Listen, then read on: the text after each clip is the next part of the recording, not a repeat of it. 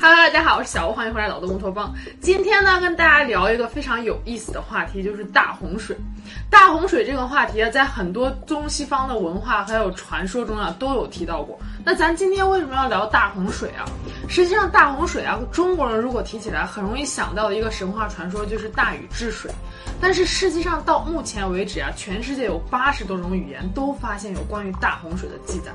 但是这些记载啊，在大多数情况下啊，都被一些主流的一些科学学家认为是一些传说呀，或者是迷信之类的。但是那真的是传说或者是迷信吗？如果咱们换一种角度来思考一下的话，大洪水啊，它发生的一个年代应该是在本次人类文明开始的一个阶段。也就是说，在那个时候，人类的一些科学手段、科技啊，肯定不如现在发达。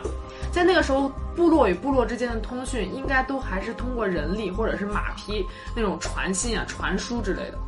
所以，想要实现州与州以及甚至是不同国家之间的通讯，肯定是非常难的。但是如果在那个时候，很多不同的国家都有着相同或者是相似的关于大洪水的历史记载的话，呃，传说记载吧，那这真的只是一种传说吗？还是说大洪水是真的历史上发生过的一些史实呢？咱们先从中国关于大洪水的传说说起吧。传说在上古时期啊，那个时候还没有人。我们的上古大神女娲呀，在正月初一到初六造出来了猪、狗、羊、马这些动物，在正月初七这一天呀，用水和黄土捏出来了几个小泥人儿。这几个小泥人儿呀，就是我们人类的祖先。之后就来到了洪荒时代，这个时候呀，水神公公和火神祝融就因为一点事儿，两个人就吵起来了，然后就大打出手。之后呢，火神祝融就打败了水神公公。那公公呢，因为战败就恼羞成怒，一头向西撞到了不周山里。那谁成想，这不周山呀，实际上是一颗撑起了天地的柱子。那这样公公这样一撞，就给撞断了。那一般的天，那一半边的天就塌了，地上也出现了一道道的大裂痕。那我们的这个女娲呀，造人的神女娲一看，那闯下了如此的滔天大祸，怎么办呀？那就得补天了。于是就有了女娲炼五彩石补天的这一神话传说。那这公公一开始一撞，那个天塌了，不就开始洪水泛滥、雨水泛滥吗？后来女娲把天补好了之后呀，洪水也停住了，四方也安定了，这天地啊可算是又和平回来了。但是通过这一闹呀，据说在那个时候生存下来的人都是那些被天神所选定的善良的人。这就是关于女娲补天的这个大洪水的传说。那另外一个呢，肯定就是咱们熟知的大禹治水。大禹治水的这个传说呀，发生在尧舜时代，也就是大概在公元前两千多年的时候吧。当时的天下啊，分为九州，九州之外有四海，四海之外又有八荒。所以咱们经常会看到一些古代的一些神话的电视剧啊，就会说到四海八荒，那实际上指的就是尧舜的那个时代。那当尧在位的期间呀，四海八荒啊就出现了洪水泛滥。当时洪水啊就淹没了山村，淹没了村庄，淹没了田地，也淹没了所有的山和河。那人们呢就民不聊生，就是四处流窜。这个时候尧帝啊就下定决心要治水，于是就向臣民们就是问起来有没有一些治水的能人。这时候就有一些大臣推荐了一个人叫鲧。这鲧是谁呢？鲧就是后面大禹治水的那个大禹的父亲。但是鲧啊，经过了十几年的治水啊，这水还是没有被治住。后来鲧啊，就以治水不力为名，被发配到了羽山，也在那里去世了。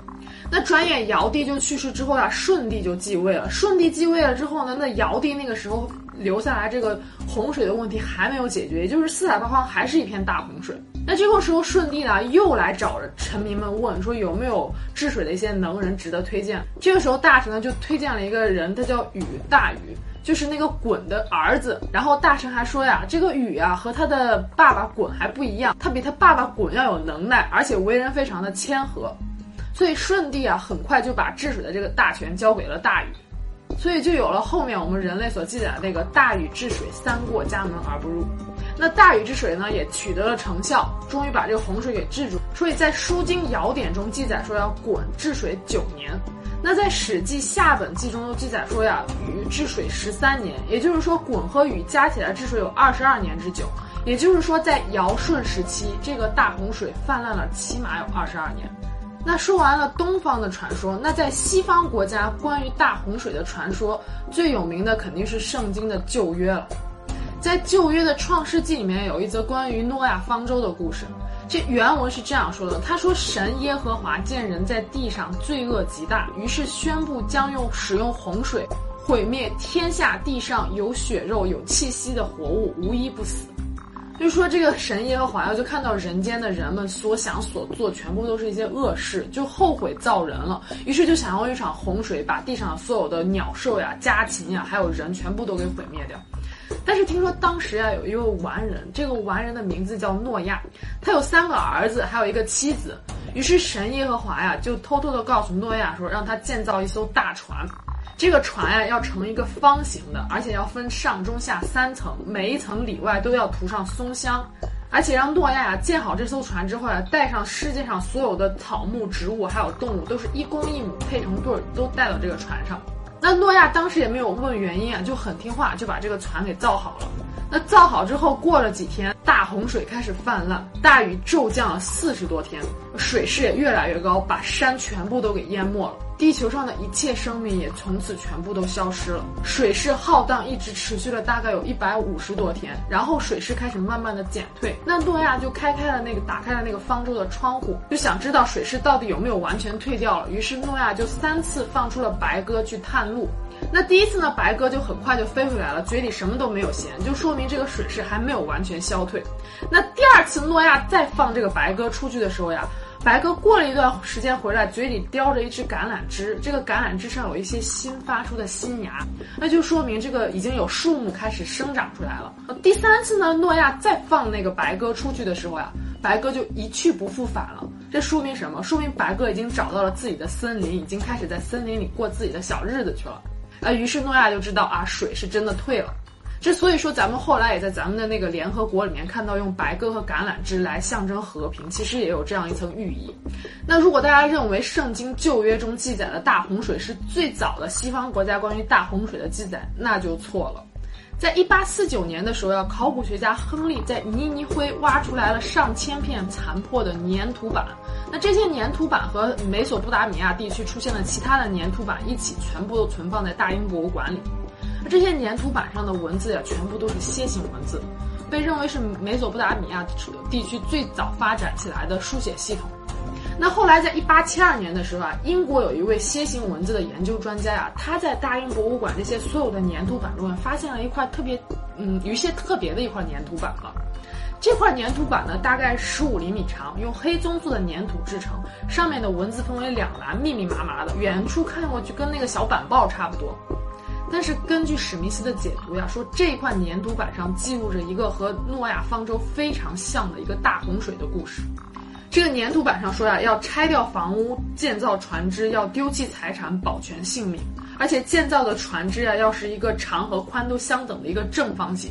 之后呀，神明会降下大量的雨水。那后来被史密斯所解读的这块粘土板呀，也被称为是大洪水记录板。根据一些考古学家的一些研究表明啊，说这块大洪水记录本啊，它应该是在公元前七百多年制成的，也就是说比咱们那个圣经最早版本的圣经还早了几百年。